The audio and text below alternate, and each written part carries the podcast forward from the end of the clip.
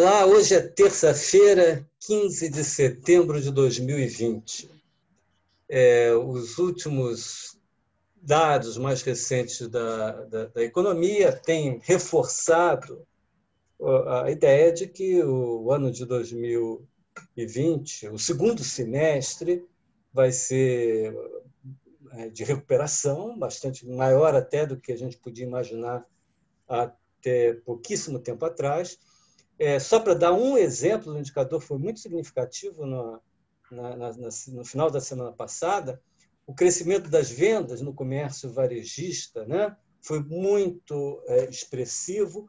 No que se refere ao comércio varejista no sentido restrito, é, inclusive já, já, se tá, já superou o patamar, o nível pré-pandemia. Então, isso mostra uma recuperação mais rápida do que se imaginava, e, e, certamente os fatores que fizeram isso ainda estão aí funcionando, ou, ou seja, o segundo semestre já, já tem uma recuperação que a gente poderia dizer que está contratada. Agora, olhando só um pouquinho mais para frente, é, a gente é, poderia ter duas visões completamente diferentes. Eu poderia, por exemplo, olhar por um ângulo e dizer o seguinte: olha, tem três choques impactando a economia, principalmente do ponto de vista de inflacionário. Né? Um choque fiscal, é, que foi uma a gente pode traduzir isso pela é, expansão do déficit primário, de algo como 1,5% para cerca de 13% do PIB. Um choque monetário, quer dizer, é, está havendo uma expansão fortíssima da base monetária, de 45% em relação ao ano passado. Então, nós temos uma grande quantidade de moeda na economia, que, em certa medida, é, é, é, é uma contraface da expansão fiscal, que está sendo financiada, uma parte dela está sendo financiada com expansão de moeda. Então, a gente tem muita liquidez na economia, a gente tem um déficit, uma demanda é, relacionada a um déficit fiscal muito maior do que no passado, e, por fim, um choque cambial. A taxa de câmbio brasileira está mais de 30% acima do que era no final do ano passado. É, é, nesse contexto, isso aí tem consequências. É, no, só para pegar aqui alguns dados, por exemplo, a inflação medida pelo IGPM é, já está, nos últimos 12 meses, em cerca de 18%, versus a inflação pelo IPCA, que nos últimos 12 meses é algo como 2%. 0,4%, mais ou menos. Então, essa inflação pelo IGPM, que é uma inflação que capta muito essa coisa do, dólar, da, da, dos efeitos, é, expansão de demanda sobre preços no atacado, etc., é, ela, no momento, está restrita ao, aos preços por atacado, mas é, ela não vai. Ou bem isso aí depois recua ou, de alguma maneira, vai ter que ser repassado ao varejo. Então, a gente tem que saber para onde é que a coisa vai. É, segundo lugar, quando a gente olha os preços ao consumidor, a gente vê que aqueles componentes que estão associados à, à, à, à demanda gerada por essas políticas que eu me referi antes, eles estão, estão com uma inflação muito alta. O preço dos alimentos está subindo bastante, né? isso aí tem sido bastante bem noticiado é, preços de por exemplo, materiais de construção estão subindo fortemente também. Internet, algumas, tudo isso está sendo demandado agora no período da pandemia, a gente está notando que tem vários mercados onde está aparecendo um excesso de demanda. É, como é que essa coisa vai se desdobrar? Como é que essa coisa vai continuar? De que forma esses choques vão ser é, absorvidos? Né? Isso é uma pode gerar uma preocupação. Será que vem inflação por aí? Agora, poderia olhar de uma outra ótica completamente diferente. Eu posso olhar e pensar o seguinte: poxa, mas a gente hoje está com um auxílio emergencial muito grande, isso aí está ajudando a sustentar aquela recuperação que eu estava falando de início, né? É, é, todo esse gasto público, etc. Isso vai ser, de repente, esse tapete vai ser puxado subitamente ao final desse ano. No ano que vem, a gente vai ter uma queda fortíssima dessa demanda associada a esses gastos todos públicos relacionados à pandemia. Será que a recuperação da, da, da, economia, quer dizer, o emprego gerado por essa recuperação da economia, o crescimento da massa salarial é, relacionado ao crescimento da economia, vai substituir toda esta perda de demanda? Essa é uma indagação que parece, uma preocupação que parece é, fazer sentido, né? É, quer dizer, é muito pouco tempo, quer dizer, você vai ter uma uma subtração grande.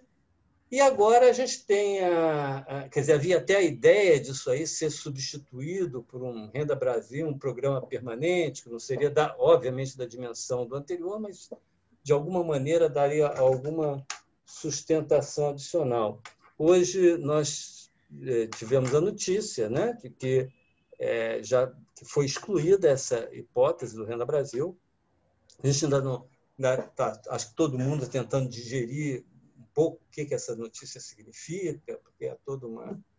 É, o presidente anunciou isso de uma forma bastante é, enfática e ninguém sabe se isso é uma crítica ou não, ou um reforço ao ministro da Economia e por aí vai.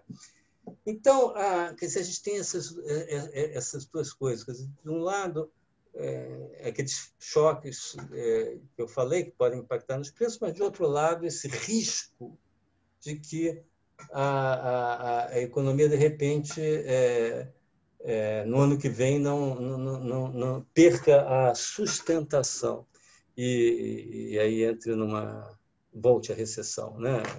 Depois de uma recuperação, de repente ela, é, digamos assim, ela ela volte a cair. Eu pergunto aqui, eu perguntaria a vocês o que, preocupa mais? Qual é a preocupação principal é, é, nesse momento? É, deixa eu primeiro falar, falar aqui sobre esse. Bom, espera um instantinho, Cássio. Diga, Lixa. Diga, então, é, você, é, Francisco Eduardo coloca três choques, não? O, o, choque fiscal, o choque monetário e o choque de inflação.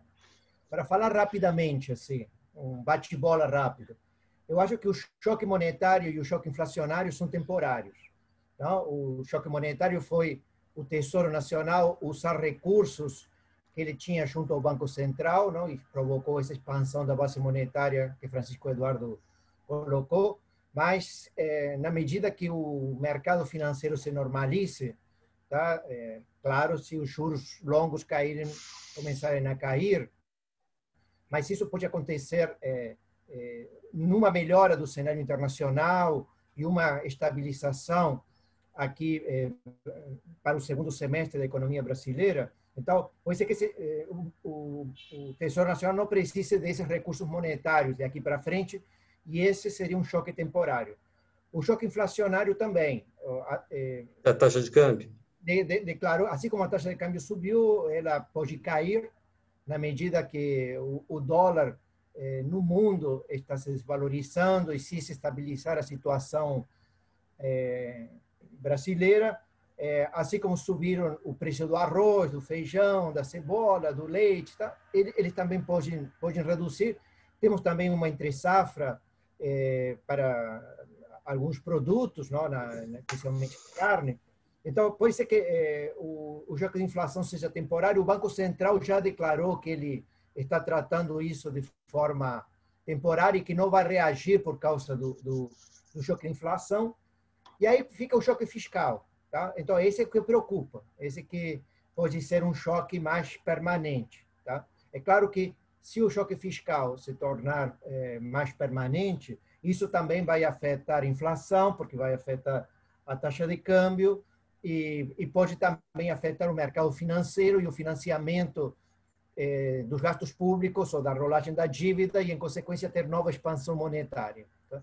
Então, eu acho que dos três choques, a pergunta que foi colocada por Francisco Eduardo, o que, que mais preocupa continua sendo o, o choque fiscal, ele que pode ter esse caráter mais eh, permanente. Eh, em termos do que o, colocou a notícia do dia, que foi o comunicado do, do presidente da República em relação à renda Brasil, a gente está atônito, estamos tentando interpretar o que isso significa. tá? e a gente não sabe se isso vai melhorar ou não as contas é, públicas é, no ano que vem ou, ou, no ano seguinte. Pode ser que isso signifique que para 2021 seja cumprido o, o teto do gasto, mas a, ainda conferir. Eu queria fazer um comentário, uma visão, uma perspectiva um pouco diferente do que o Lixa colocou sobre esses choques, na verdade. É, a, vamos relembrar principalmente a expansão monetária extraordinariamente alta né, que está acontecendo, a desvalorização cambial e a relação disso com a disparada dos preços no atacado e tudo mais. É, na verdade, é, não, não, é, esses, esses choques têm uma mesma matriz, que é a incerteza fiscal. É, na, é, eu já vou explicar por quê. É, agora, a gente, hoje, a gente fomos todos surpreendidos com esse Twitter do Bolsonaro, de forma irritada, reagindo a medidas que a equipe econômica está propondo para tentar abrir espaço dentro do teto para cortar gastos obrigatórios e abrir um lugar para o resto do Brasil, ele ficou muito irritado e insatisfeito com as medidas que estavam sendo desenhadas para reduzir gastos obrigatórios e disse que abandonava o Renda Brasil e tal. Ninguém sabe se isso quer dizer uma antissala de uma ruptura ou se quer dizer um apoio ao Bolsonaro. As próximas ao semanas Guedes. a gente vai ter que digerir, ao Guedes, é, a gente vai ter que digerir, a próxima semana a gente vai ficar mais claro o que, que significa esse movimento intempestivo que foi é, desencadeado por uma uma irritação do Bolsonaro com as medidas desenhadas pela equipe econômica para reduzir os gastos obrigatórios e abrir espaço para o Brasil. Mas a questão, a, a, então, a incerteza fiscal é a matriz e se esse abandono do Renda Brasil vai contribuir para uma visão de que reforçar a ideia do teto e tal, e e diminuir a incerteza fiscal por esse compromisso com o teto, isso veremos, que pode ser que seja o contrário, pode ser que seja a antessala de uma ruptura, não sabemos. Mas nas próximas semanas a gente vai acompanhar, a, gente, a notícia foi agora de manhã, está todo mundo perplexo com o que está acontecendo. O que eu queria falar sobre esses choques? Como é que ele, a matriz deles é a incerteza fiscal. Se a gente for pensar a expansão monetária, ela tem tudo a ver com a incerteza fiscal. Por quê? porque a incerteza fiscal eh, elevou imensamente a inclinação da curva de juros. Os juros longos estão altíssimos em relação aos juros curtos. Os juros de 10 anos estão em 7,7, enquanto a Selic está em 2, é uma distância monumental. E isso fez com que o Tesouro opte por se financiar não a longo prazo, com títulos se financiando antes, mas só com títulos mais, bem mais curtos e, principalmente, empurrar boa parte do financiamento que ele precisa para rolar dívida para financiar esse brutal déficit público desse ano, para o Banco Central financiar, porque o Tesouro tem recurso do Banco Central, sua conta única no Banco Central. Então, eh, mas ele repassa para o Banco Central financiar com, com, com a disponibilidade que ele tem no Banco Central da conta única. E o Banco Central financia como? Emitindo moeda e esterilizando parcialmente a expansão monetária com títulos de curtíssimo prazo, que são as operações compromissadas. Então, boa parte dessa expansão monetária, na verdade, é uma contraface da crise fiscal, da incerteza fiscal, que subiu os juros longos e obrigou o Tesouro a se financiar dessa forma muito atípica, ou com títulos que ele emite nos leilões primários de prazo curto, ou empurrando tudo para o banco, boa parte do Banco Central financiar, e daí a expansão monetária imensa. Então, a expansão monetária está ligada à incerteza fiscal, e eu discordo do lixo no sentido que ela é temporária, só, é, só, só depois o Lixa deu, refraseou, na verdade, no final. Ela só será temporária se a incerteza fiscal for, for desfeita. Senão, os juros longos vão continuar muito altos, pode, e, e, e, na verdade, foi isso que, em última análise, empurrou o financiamento do Tesouro para o Banco Central e para a expansão monetária, como parte desse financiamento. A desvalorização cambial também, é, o Brasil tem tendo uma desvalorização cambial por diferentes fatores, mas ah, o principal é a incerteza fiscal também, e é por isso que a desvalorização cambial no Brasil esse ano passa de 30% e, e é muito descolada da média dos emergentes nesse mesmo período, do, do final do ano passado até agora. A incerteza fiscal está por trás disso, e a incerteza fiscal e a desvalorização cambial é, a, é o principal determinante é, da, da, da, disparada dos preços no atacado, e aí eu concordo com o Francisco, quer dizer, esse descompasso, os preços no atacado subiram 22% nos últimos 12 meses. E, a, e, e, o IPCA, o Índice ao Consumidor, que é a inflação oficial, né, eh, subiu 2,4%. Então, estamos falando de uma disparidade monumental. Eh, essa coisa não, pode, não se sustenta assim. Ou bem os preços do atacado arrefecem rapidamente, ou bem isso vai acabar mais cedo ou mais tarde tendo implicações, batendo de algum modo nos preços ao consumidor. Acontece que para os preços no atacado desacelerarem fortemente, vai depender do comportamento da taxa de câmbio, que foi o principal determinante dessa disparada não o único, a demanda doméstica também, em alguns casos, como alimentos, pesou bastante, mas o câmbio foi, uma, foi o fator principal tá, da disparada do preço do atacado. Só que é, arrefecer a inflação no atacado significa arrefecer, apreciar o câmbio, é, um recuo da taxa de câmbio, e depende, de novo, de se desfazer a incerteza fiscal. A gente tem que ver como é que vai se colocar esse tema depois dessa decisão surpreendente do Bolsonaro de suspender o Renda Brasil. Vamos ter que acompanhar nas próximas semanas para onde vai isso. Mas, então, todos esses fatores que foram elencados, como choques, têm a mesma matriz, a incerteza fiscal. E é isso, é, são, são fatores que não só põem uh, uh, o sinal amarelo para a inflação, como são fatores muito que dificultam muito um bom desempenho no ano que vem se não forem revertidos. Agora, se houver, por outro lado, pensando de forma otimista, se houver um, se o entendimento nas próximas semanas foi de que, fato, a, a condução da economia vai ser reforçada, o teto mantido, etc., etc., etc., aí, nesse caso, a tendência é que o, o, o, os juros longos caiam rapidamente e o dólar também cai. Só que a gente vai ver, e isso depende de como vai ser avaliada essa decisão. Na verdade, o Paulo Guedes não estava tomando decisões para não ter o Renda Brasil. Ele estava querendo abrir um espaço do Renda Brasil da forma correta no momento atual, que é via corte das despesas obrigatórias. É isso que estava em questão. Mas como o Bolsonaro não quer assumir o ônus de medidas impopulares de cortar gastos obrigatórios, então ele teve uma, uma reação intempestiva de cortar o Renda Brasil, que não era a ideia do Guedes. É, era, tudo o trabalho era para abrir espaço para o Renda Brasil. Mas vamos ver como é que essa coisa evolui. O fato fundamental é que é, o comportamento dos juros longos, como sempre, das taxas de a inclinação da curva de juros, do câmbio, vão ser os termômetros nas próximas semanas, como sempre são, da avaliação da confiança na economia e como é que é, vai ser digerido pelos agentes econômicos essa coisa de hoje, por exemplo. Margarida, o que, que te preocupa mais? Risco da inflação ou risco de recessão no ano que vem? Ou nenhum dos dois? Está sem, tá sem o microfone. E como é que você vê essa, essa, essa surpresa de hoje? É, eu, eu, é, as projeções para o ano que vem né, são hoje muito difíceis, porque a gente tem muitas incertezas até o final do ano pela frente. Mas eu diria que no ano que vem eu não estou tão preocupada com as chances de uma recessão, porque eu acho que ela não vai acontecer. Se, na verdade, a gente mantiver aí uma disciplina fiscal, algum compromisso né, com a solvência das contas públicas, a economia tem tudo para voltar a crescer. Mesmo sem o programa Renda Brasil, infelizmente, se ele realmente não for implementado, é uma pena, mas mesmo sem ele, a economia tem condições, porque seguindo a nossa linha de raciocínio, que a gente vem sempre falando, a gente espera uma queda do risco fiscal, a manutenção da regra fiscal que a gente tem, que é a única, que é o teto. E isso, evidentemente, vai significar que, pelo menos para o ano que vem, o risco fiscal foi minimamente equacionado. Então, com isso, a gente espera que a nossa taxa de câmbio volte a andar junto com a média dos países emergentes, que o nosso risco Brasil também fique relativamente bem comportado e, especialmente, que nossos juros futuros reduzam o seu spread em relação às taxas mais baixas da economia, que são as mais curtas, taxa Selic, taxa de um ano. Isso já por si só é uma motivação para os gastos privados aparecerem.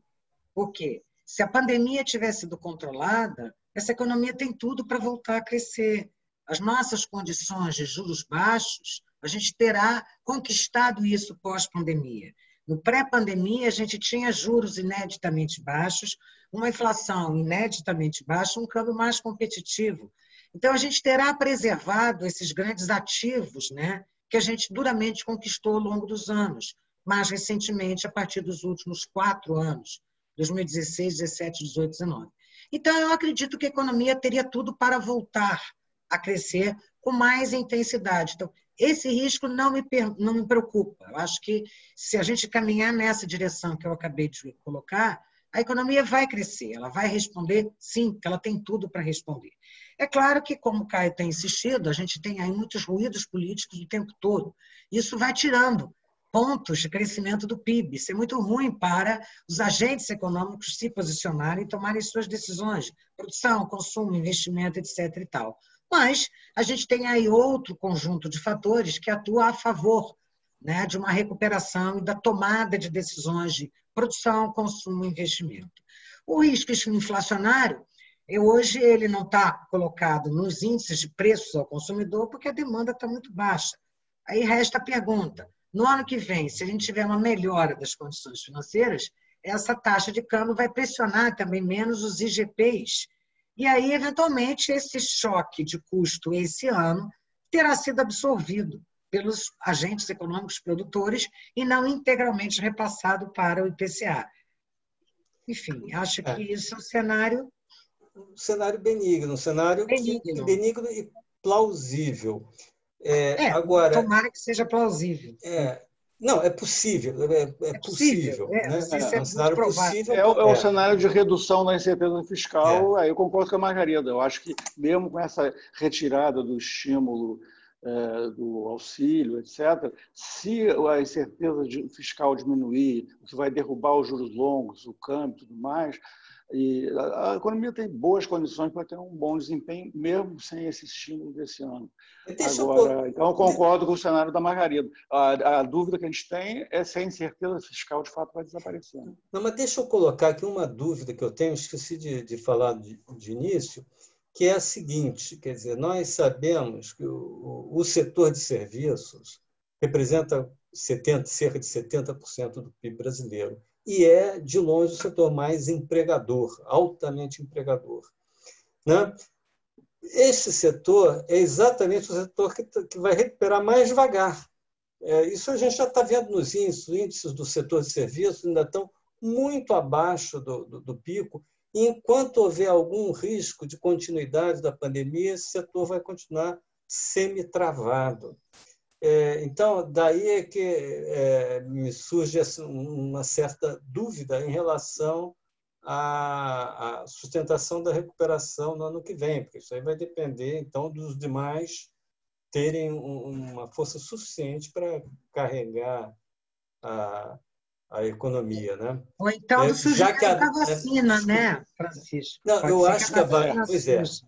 Eu acho que havendo a vacina. Tem hoje uma notícia dizendo que a Oxo vai aumentar, vai dobrar o número de voluntários para testes no Brasil. Agora sem idade, sem nada, enfim. Isso é um alento. A gente vai ter uma vacina aí, eventualmente, no primeiro trimestre do ano que vem. É, eu acho que uma vacinação vai ter, inclusive, um efeito, em ocorrendo logo, vai ter, inclusive, um efeito sobre as expectativas muito favoráveis. Né? Não só o efeito é, é, é, direto, Mecânico né? mesmo, é direto, é. é. que leva as pessoas a voltarem, mas um efeito de, de, de, de, de, de que agora foi é, de entusiasmo isso. Agora vamos. Né? Pode ser. Quem sabe vamos torcer por isso.